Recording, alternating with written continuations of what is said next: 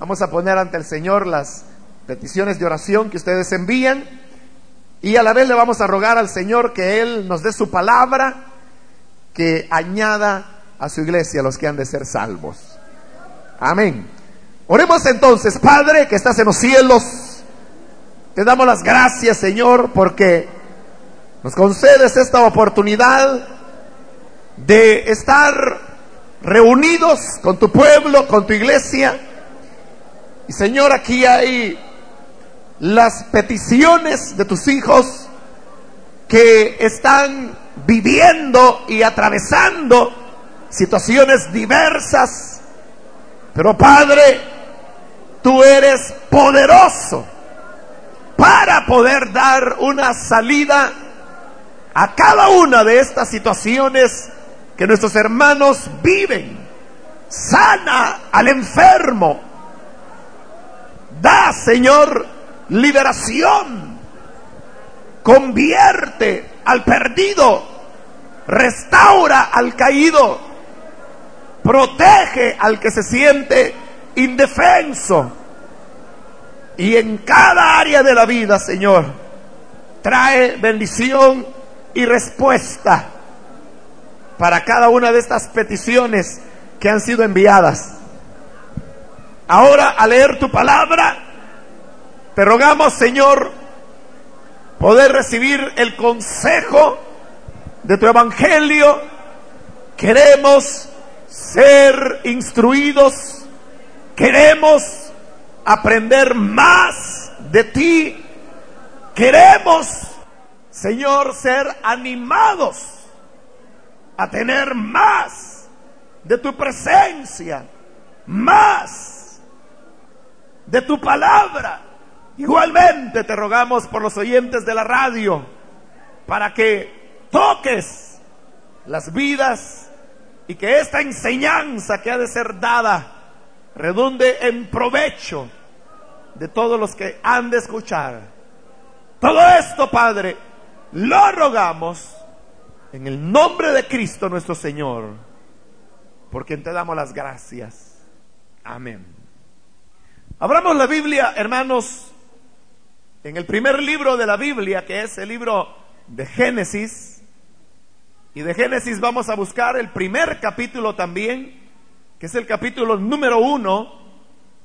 Ahí vamos a leer la palabra del Señor, el libro de Génesis, capítulo 1, los versículos 27 y 28, que nos dicen, y creó Dios al hombre a su imagen, a imagen de Dios lo creó, varón y hembra los creó, y los bendijo Dios y les dijo, fructificad y multiplicaos, llenad la tierra y sojuzgadla y señoread en los peces del mar, en las aves de los cielos y en todas las bestias que se mueven sobre la tierra. Amén. Solamente eso leemos, hermanos Pueden tomar su asiento, por favor. Hermanos, a lo largo de este día, como usted lo ha escuchado a través de la radio, se ha estado predicando acerca del tema de la familia, se ha hablado acerca de la educación de los hijos, del hombre como cabeza del hogar, se ha hablado acerca de la comunicación en el matrimonio, se ha hablado del noviazgo, en fin, hemos estado tocando diferentes temas. Y en este culto no será la excepción, sino que continuamos hablando acerca de temas de la familia y en esta oportunidad el tema que vamos a desarrollar en este culto es el tema de la planificación familiar o control de la natalidad como también se le llama. Este, hermanos, es un tema que con alguna frecuencia despierta como ciertas discusiones, despierta eh, opiniones a veces contradictorias, opiniones que parecen ser un poco eh, conflictivas porque se tienen ideas diversas acerca si una pareja de esposos cristianos pueden espaciar el nacimiento de sus hijos o en determinado momento tomar una decisión en cuanto al número de hijos que como matrimonio tendrán. Y hay, hermanos, eh, todos los argumentos, pero vamos, hermanos, este es un tema muy amplio, pero únicamente queremos dar algunas recomendaciones o ciertos lineamientos generales para que así cada pareja tenga una orientación sobre la cual poder tomar luego su propia decisión. Aquí hemos leído el relato que cuando Dios creó al hombre y a la mujer y los colocó en el huerto del Edén, esto es antes de la caída, Dios les ordenó a ellos que debían fructificar y multiplicarse. Es decir, el deseo de Dios era que el hombre y la mujer tuvieran hijos. A eso se refiere cuando dice fructificar. Porque recuerde que en la Biblia a un hijo se le llama el fruto del vientre. Entonces al decir fructificar, lo que les estaba diciendo es tengan hijos, multiplicaos que es una palabra clara, lo que Dios quería era que ellos se multiplicaran teniendo hijos. Ahora, hay que tener en cuenta que esta instrucción Dios se la dio a Adán y a Eva antes que ellos cayesen en pecado. Lo cual nos enseña que el pecado original no fue que Adán y Eva hubiesen tenido relaciones sexuales, como algunos piensan, porque fue Dios quien les mandó que debían fructificar y multiplicarse. Y usted sabe que la única manera de poder tener hijos y multiplicarse es a través de un embarazo, pero los embarazos no son posibles si no hay relaciones sexuales. Por lo tanto, el pecado original no fue que Adán y Eva tuviesen relaciones sexuales. La Biblia es bien clara. El pecado original fue que ellos comieron del árbol del conocimiento del bien y del mal, del cual Dios les había ordenado no comer. Ese fue el pecado de ellos. Pero el deseo de Dios es que ellos pudieran tener hijos. Y la única manera, ya le dije, era teniendo relaciones sexuales. Esa era la voluntad de Dios. Y Dios expresaba de esa manera su deseo.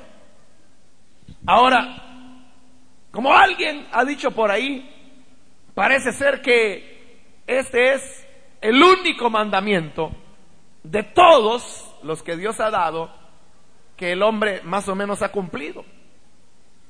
Porque Dios dijo, fructificad, multiplicaos, llenad la tierra. Y actualmente en el mundo habemos ya más de 6 mil millones de seres humanos, lo cual significa que ciertamente el hombre ha fructificado, se ha multiplicado y ha llenado la tierra. Claro que si el hombre jamás hubiese caído en pecado, no hubieran venido sobre el planeta todas las desgracias que han venido. Porque estamos hablando de un planeta actual en el cual hay más de 6 mil millones de habitantes. Pero de ellos, la inmensa mayoría, como el 90%, viven en pobreza y más o menos como un 60% viven en pobreza extrema. Es decir, que estamos viviendo en un mundo donde los recursos del planeta no se están repartiendo equitativamente. Hay escasez de agua, hay guerras, hay enfermedades, hay epidemias, porque el hombre no ha tomado todo el mandamiento de Dios. Y usted sabe que uno no puede tomar dos o tres palabras de un versículo dejando de lado el resto. Porque como el Nuevo Testamento lo dice, que ninguna profecía es de particular interpretación. La palabra tiene que ser interpretada dentro del contexto general que la Biblia presenta. Y si somos cuidadosos a leer este pasaje, y tomé este pasaje, porque es uno de los pasajes que más toman aquellas personas que enseñan que los cristianos deben tener todos los hijos que Dios les permita tener. ellos dicen, si es que Dios dijo, Él ordenó, fructificaos, multiplicaos, llenad la tierra. Y entonces, ¿por qué vamos a ir en contra de la voluntad de Dios, limitando el número de hijos? Pero un momento, hay que leer bien cuál fue el mandato de Dios. Dice una vez más el versículo 28, y los bendijo Dios y les dijo, fructificad, o sea, tened hijos, y multiplicaos. Llenad la tierra y, oiga, y, ahí ya no siguen leyendo, solo leen hasta donde hemos leído. Les gusta donde dice tened hijos, les gusta donde dice multiplicaos, les gusta donde dice llenad la tierra, pero ¿por qué no sigue leyendo? Porque enseguida dice, y so juzgadla. Es decir, que juntamente con el mandato de tener hijos y multiplicarse, Dios dio el mandato de multiplicarse, pero sojuzgando la tierra. En otras palabras, teniendo control del planeta, teniendo control, responsabilidad, señorío del el mundo que se está construyendo. Y luego dice, y señoread en los peces del mar, en las aves de los cielos y en todas las bestias que se mueven sobre la tierra. Usted puede notar, para engendrar un hijo, engendrar una criatura, no es solamente eso. Y hay personas que se ilusionan con la idea y dicen, bueno, yo quiero tener un niño porque son tan bonitos los piecitos, las manitas, tan suavecitos que son, las gracias que hacen. Y a veces, si es una niña, le ponen nombre de niña y no piensan que va a ser niña solamente por unos dos décadas y que digan adelante va a ser una señora ya con nombre de niña. Porque tienen la mentalidad que lo que quieren es una niña y ven eso nada más. Cuando son bebés y que los baberos y los vestiditos y los calcetincitos y que las manitas y que los juguetillos. Pero esa niña un día va a crecer y un día va a tener que comenzar a comprarle ropa y va a tener que comprarle zapatos y tendrá que ir a la escuela y tendrá que comenzar a educarla y comenzará a comer como un adulto en determinado momento. Se enfermará, tendrá que llevarle al médico, gastar en medicinas, en hospitalización, en todo lo que supone poder tener un hijo o una hija. Y ahí solamente he mencionado aspectos de carácter económico. Pero también hay otros aspectos que van aparejados con el hecho de tener un hijo o una hija. Y es que nosotros no solo debemos dar lo que materialmente los hijos necesitan, sino también es necesario educarlos. Y no estoy hablando de la escuela, estoy hablando de educarlos en valores, educarlos en cosas que no se aprenden en la escuela, sino que se aprenden únicamente cuando usted les dedica tiempo y les enseña virtudes como las de el perdón, la solidaridad, la honestidad, la integridad, la transparencia, el ser verdaderos, el hablar verdad. Quiere tiempo, porque eso no lo enseñan en la escuela. Pero no solamente hay que darles lo material y no solamente hay que educarlos, también hay que instruirlos espiritualmente. Y eso significa que usted tiene que comenzar a enseñar a sus niños los caminos de Dios, instruirlos, leerles de la Biblia, animarlos a la oración, a la confianza en Dios, enseñarles que en Cristo hay una sangre que quita el pecado del mundo. Enseñarles que es el arrepentimiento. Eso representa tener un hijo y sojuzgarlo.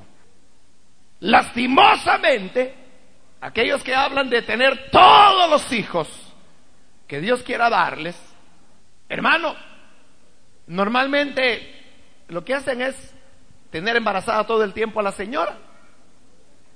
Y ahí está como que si fuera gallina ponedora teniendo hijo tras hijo, tras hijo, tras hijo, pero son padres irresponsables.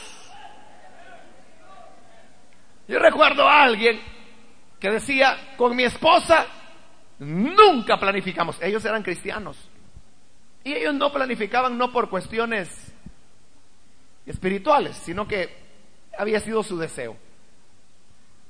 Y, nunca planificaron. Y a lo largo de, su vida matrimonial, ellos tuvieron nueve hijos. Pero hay parejas que tienen 13, 14, 15 ya no, porque se les muere la señora. Sí, de verdad. Así ocurre, a menos que sea una señora bien dada, ¿no? Pero normalmente no, no hay mujer que sobreviva al parto número decimotercero, decimocuarto, decimoquinto.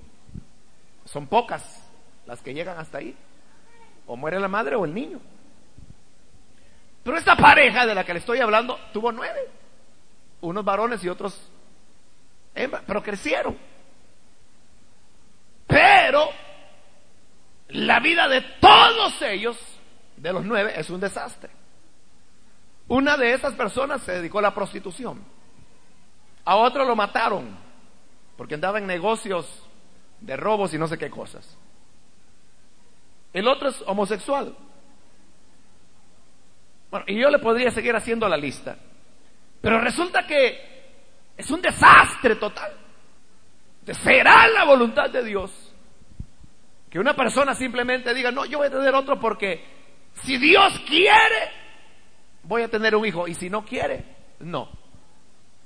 Pero eso es algo bobo. Eso es como que si usted dijera, si Dios quiere, me va a dar hambre hoy a la hora de cena. Y si me da hambre es porque Dios quería. Y si no me da hambre es porque Dios no quería. No, si es que Dios ha puesto un orden natural. Y entonces, si un hombre tiene relaciones sexuales con una mujer que está en edad fértil, ahí van a tener un hijo, un embarazo en determinado momento, más temprano que tarde. Y ahí no es cuestión de que sí, eso no es la voluntad de Dios, si Dios ha establecido ya la manera como los hijos deben nacer. Lo que la persona tiene que hacer es razonar. Por eso se habla de planificar la familia, hacer un plan para su familia. Nosotros hacemos planes para todo. Planes de dónde van a estudiar los niños, planes de dónde vamos a vivir, planes de qué, ropa vamos a comer. Y planificamos todo, menos la familia. Pero nosotros no podemos actuar como irracionales, sino que debemos tener un plan. ¿Y en qué se va a basar ese plan? En primer lugar, tiene que basarse en motivos correctos. Y un motivo correcto, y realmente que es el mejor de los motivos, es el amor. Que lo que nosotros decidamos, lo decidamos por amor. Si usted está pensando en limitar el número de hijos que piensa tener, razone cómo va a sojuzgar a estos hijos. O le formulo de otra manera la pregunta. ¿Cuántos hijos considera usted que puede sojuzgar? ¿Cuántos hijos considera usted que puede señorear? Recuerde que para sojuzgarlos o señorearlos necesita darles lo material, lo educativo y lo espiritual. Eso implica invertir tiempo en ellos, en cada uno de sus hijos, para poderlo educar, para poderlo orientar espiritualmente. Suponga que usted diga, bueno, yo considero que dedicando una hora diaria a mi hijo, voy a lograr educarlo. No estoy hablando de la escuela, eso lo pusimos en, dentro de lo material. Estamos hablando de formarlo, su carácter. Con una hora diaria, yo voy a educar a mi hijo y además lo voy a instruir en el camino del Señor. Está bien. Pero si son dos hijos, entonces estamos hablando ya de dos horas al día. Y si son tres hijos, estamos hablando de tres horas al día. Tiene tres horas libres diariamente para dar una hora a cada uno de sus hijos. Eso es juzgar. Eso es prever las cosas. Eso es señorear. Ahora, si tuviera nueve, diez hijos, estamos hablando de nueve, diez horas diarias. Estamos hablando que usted va a tener que comprar una casa de seis o siete habitaciones, que tenga dos o tres baños, si no van a tener que estar haciendo cola por las mañanas. Sí, es real. ¿No se ha puesto a pensar en eso? ¿Cuántos dormitorios va a necesitar? ¿Cuánta ropa va a tener que comprar? Pero sojuzgar significa preguntarse uno ¿Cuántos hijos yo puedo orientar? Porque Dios va a reclamarnos los hijos que nos dio. Él quiere que los instruyamos. Él no quiere que usted esté trayendo hijos acá y que luego le diga, hijo, vas a tener que ir a trabajar a los 12 años de edad. Y le pone el canasto en la cabeza a la niña de 10 años y le dice, anda vende, porque aquí no tenemos manera de pagarte la escuela, anda vende. Dios no quiere eso. Hasta ilegales que los niños anden trabajando. Pero imagínense, mejor el mundo incrédulo ve eso inadecuado. Y usted que se dice creyente todavía no lo ha entendido. O el niño tiene 12 años y tiene 12 años y le dice, ya estás hombre. Anda a buscar oficio, ya te ayudé. Ya sacaste quinto grado a trabajar, mi amigo. Dios no quiere eso. Y usted puede decir, ay, en mi tiempo, hermano, si a mí a los ocho me mandaron a trabajar. Ajá, pero ¿qué es usted ahora? ¿Doctor? ¿Abogado? ¿Ingeniero? ¿Qué es ahora? Usted quiere lo mismo para sus hijos. Uno tiene que ser sabio. Porque es cierto, yo digo multiplíquense, pero enseguida dijo, sojuzguen, señoren, tengan todo bajo control, no lo vayan a perder. Pero el hombre es tan irresponsable que por eso es que hoy en día hay tantas preocupaciones acerca de la ecología, porque ya nos estamos acabando este planeta que Dios nos dio. Seguramente usted sabe que El Salvador ha perdido el 90% de los bosques que en un tiempo tuvo. Y tal vez ya sabe que ya no queda más agua subterránea en El Salvador para que podamos beber. Y por eso la están trayendo ahora del río Lempa, donde van a parar las aguas negras de todo el país también. Y ese es el agua que estamos bebiendo ahora. Tal vez usted sabe que se están construyendo viviendas en cada barranco, en cada colina, En cada lugar donde se puede y luego las montañas se desbordan y entierran a cientos de personas. Porque el crecimiento de la ciudad es indetenible. Mira hermano, aquí pueden construir los hospitales que quieran y siempre habrá necesidad. Porque mientras el crecimiento demográfico del país no se detenga o no tenga, ¿qué le diría? Una desaceleración en su crecimiento, hagan las escuelas que hagan, siempre van a haber niños que no van a tener aulas donde estudiar. Hagan los hospitales que hagan, siempre van a haber enfermos que van a tener que pasar la calentura en la calle.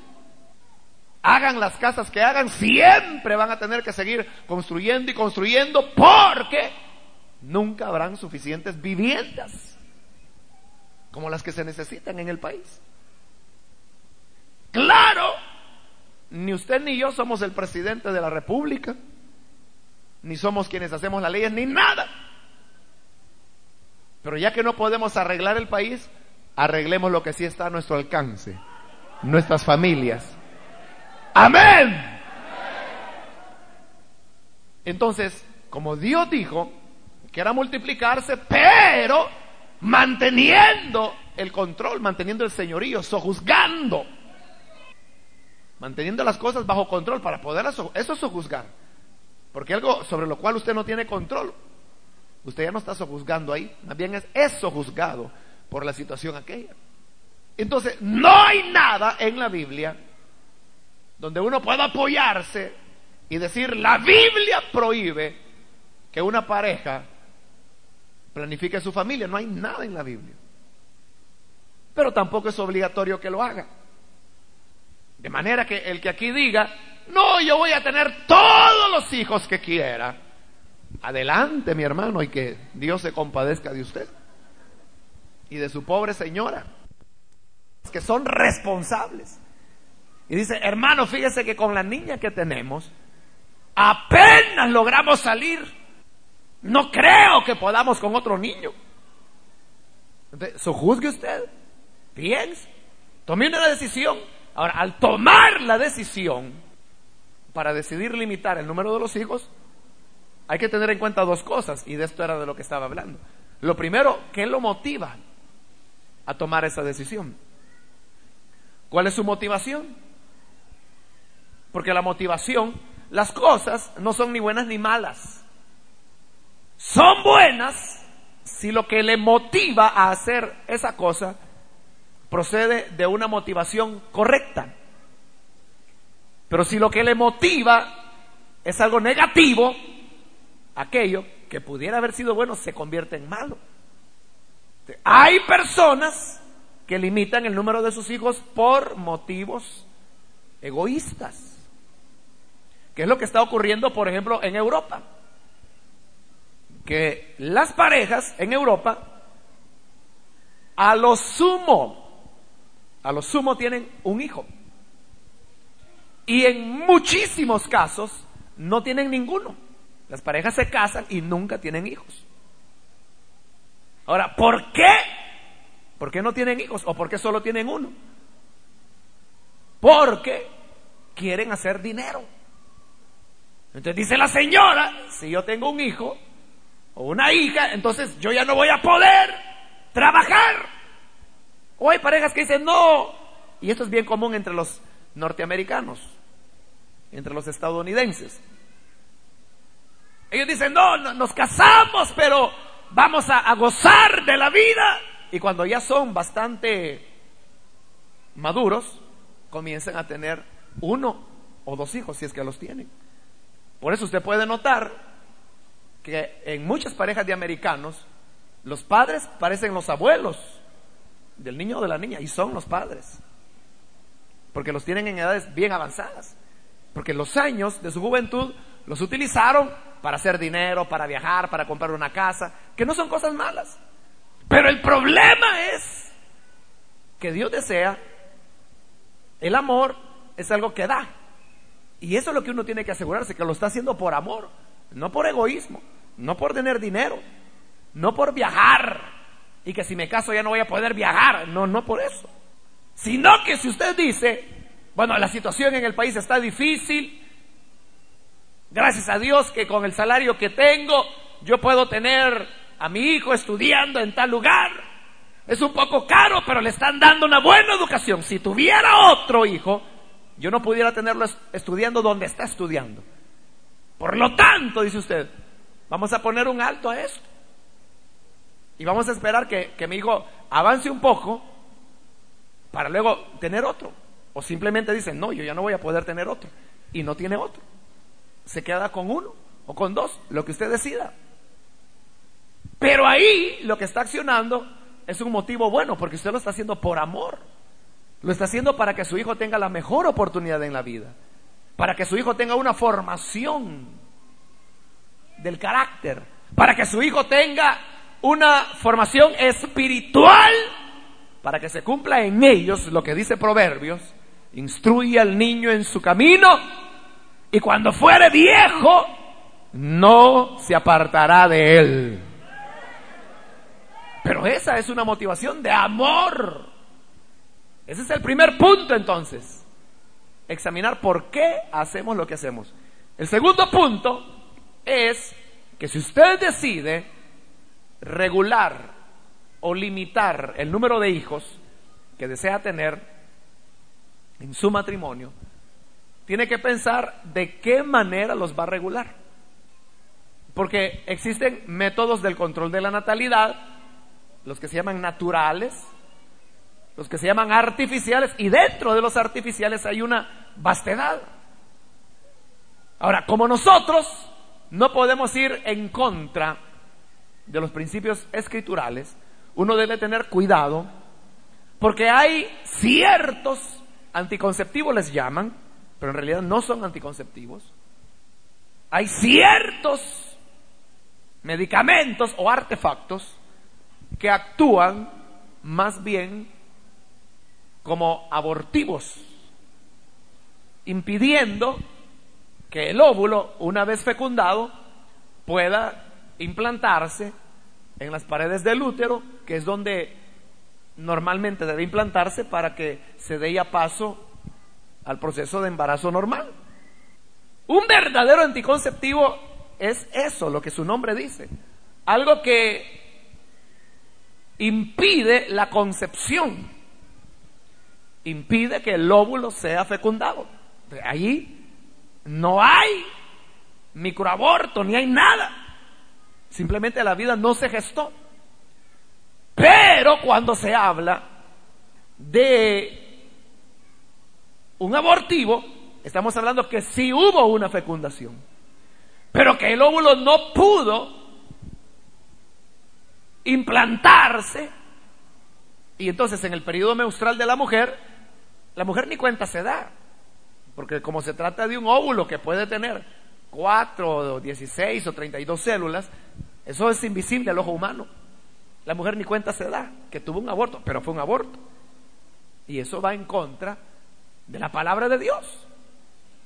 Entonces, las parejas deben ser cuidadosas en seleccionar. Ahora, hay gente muy sencilla que dice, hermano, y las pastillas se pueden usar. Y la inyección, hermano, se puede utilizar. Es que mire, inyecciones hay de todas.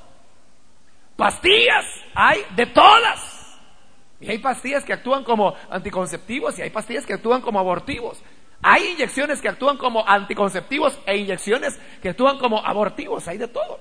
Aquí no es la cuestión de que si es pastilla o si es inyección, sino de lo que se trata es cómo opera, cómo actúa ese medicamento. Ahora, obviamente, como esa es una información que nosotros no manejamos, a menos que haya aquí algún médico, algún farmacéutico, alguna enfermera.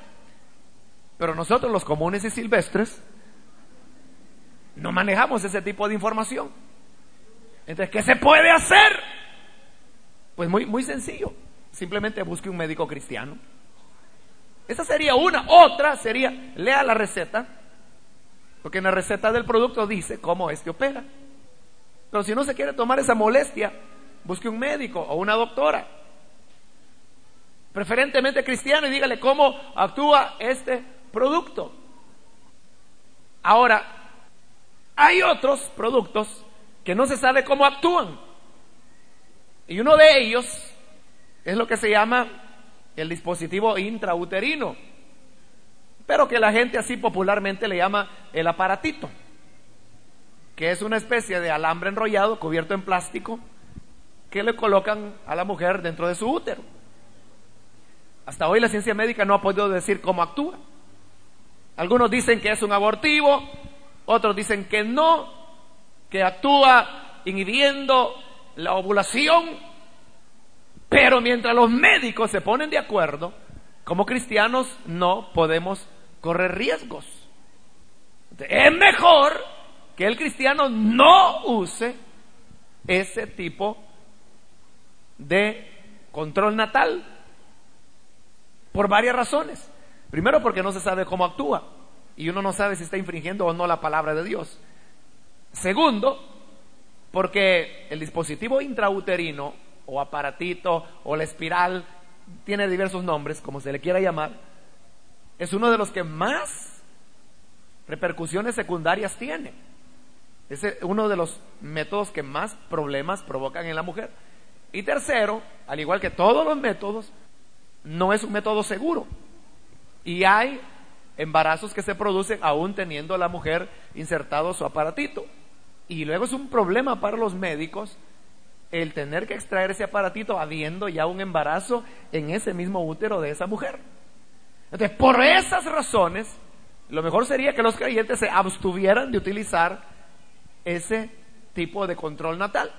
Y luego están los métodos que se llaman los irreversibles, que entre nosotros los conocemos más con el nombre popular de esterilización, que en realidad tampoco es un método 100% seguro. E, es uno de los que mayor porcentaje de seguridad dan, pero no es 100% seguro. Tampoco no hay ni uno que sea 100% seguro. Pero se le llama irreversible porque es algo que usted no puede deshacer. O sea, dependiendo, porque hay diversas maneras de esterilizar. Y se puede esterilizar ya sea la mujer o el hombre.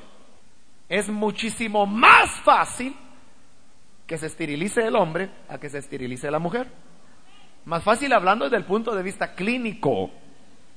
Hablando de machismo, ¿qué hombre es el que se quiere esterilizar? Sí, no quiere. Quiere que sea la mujer la que cargue con eso. Pero hablando clínicamente, la esterilización masculina es muchísimo más sencilla, más barata y más rápido que la esterilización en una mujer. Es mucho mejor, menos problemática. Pero claro, como hay hombres que se preocupan y dicen, quizás yo voy a perder la potencia sexual, quizás yo no voy a ser el mismo de antes y piensan tantas cosas que son pura fantasía. O sea, si eso ocurriera, no habría entonces una esterilización para los hombres. Hacen cargar a la mujer con la responsabilidad de esterilizarse.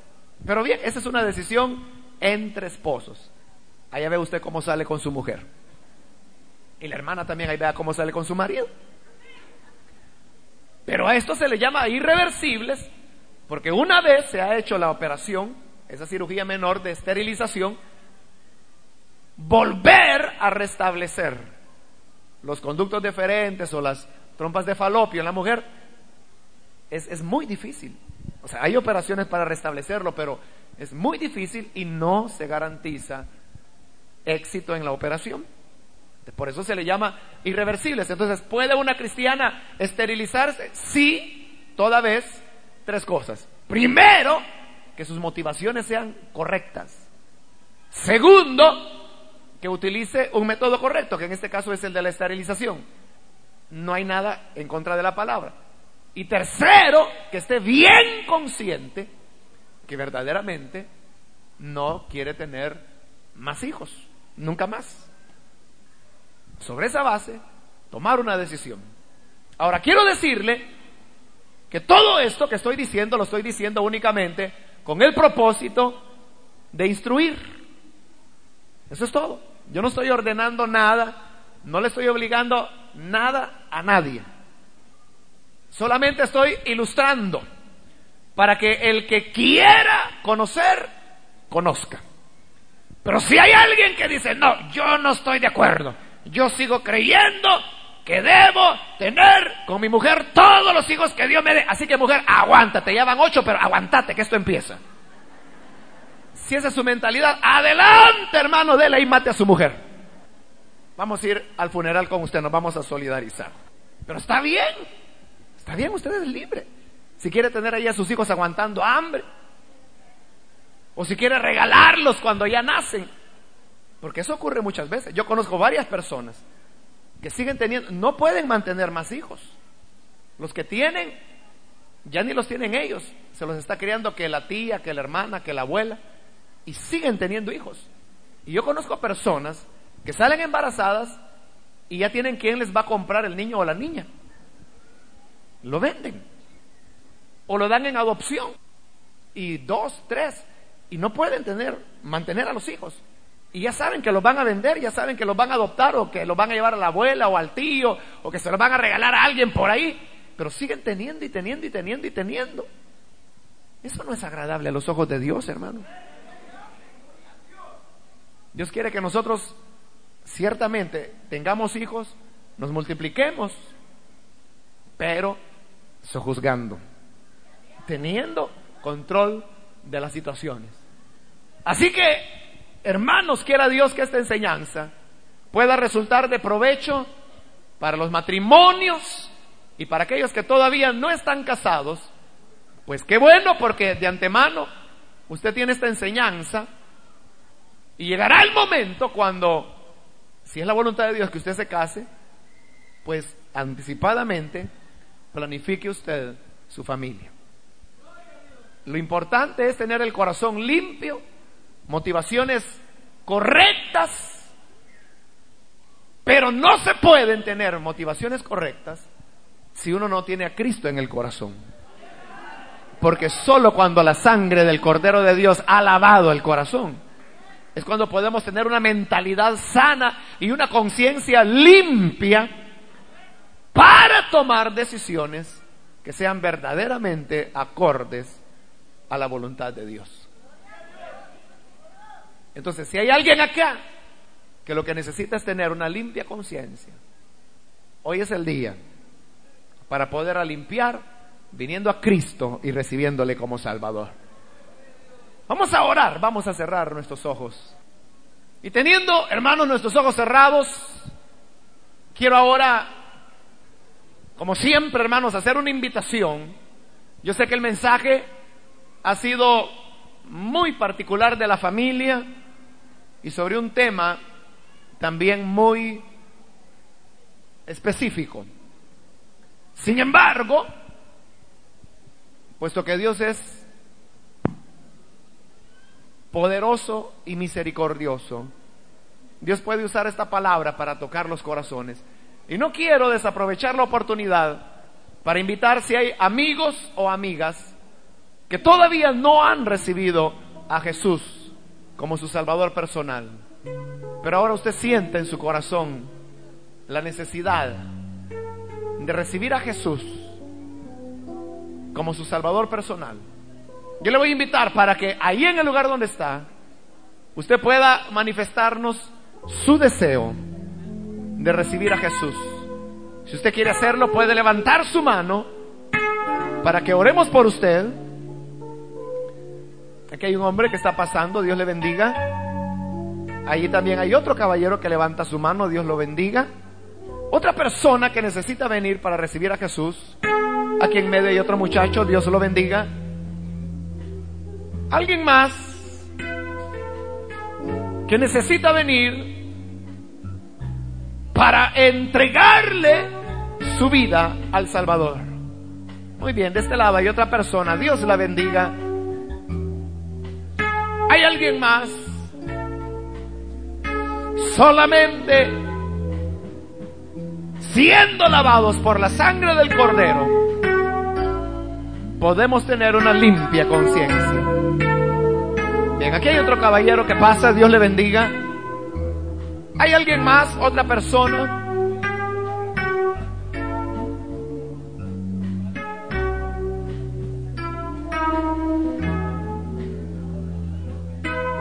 puede levantar su mano?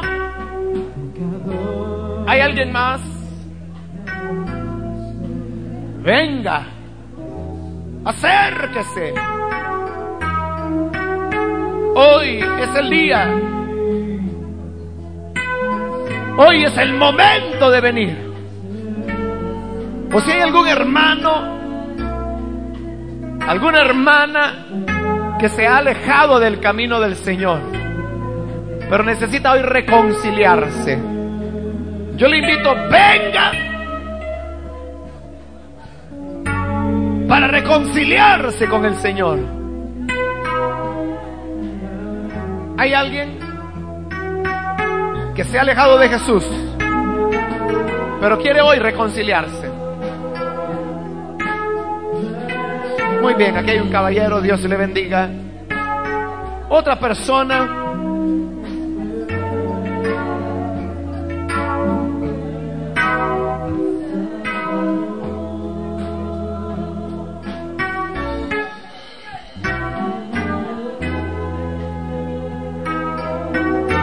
¿Hay alguien más? Hoy es su momento.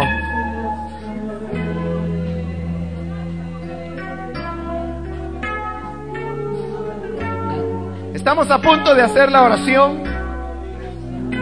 Pero si hay alguien más, venga. Estamos ya por orar. ¿Hay alguien más? Venga, no se detenga.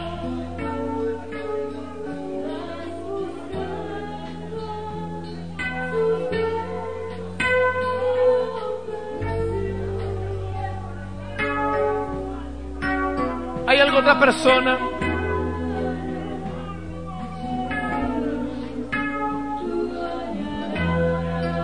Muy bien, aquí hay otra persona. Dios le bendiga. Vamos a hacer la oración en este momento. Oraremos por las personas que están aquí al frente. Pero al mismo tiempo, pidámosle, hermanos, al Señor que Él nos dé sabiduría que nos dé conocimiento para poder tomar la mejor decisión. Vamos a orar.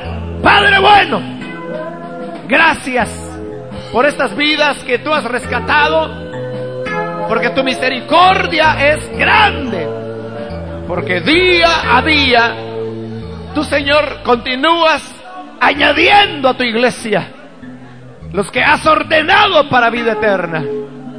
Padre, te rogamos por ellos y también por los que escuchan a través de la radio, para que tú les perdones, les des vida nueva, que puedan, Señor, conocerte, servirte, amarte para que no falte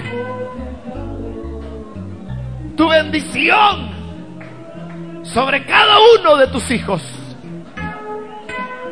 Afírmales que sean fieles hasta el día de tu venida. Y también, Padre, te rogamos, ayuda a cada matrimonio, a cada pareja, a cada esposo y esposa a ser guiados por tu Santo Espíritu para tomar su decisión personal y que así tú seas glorificado.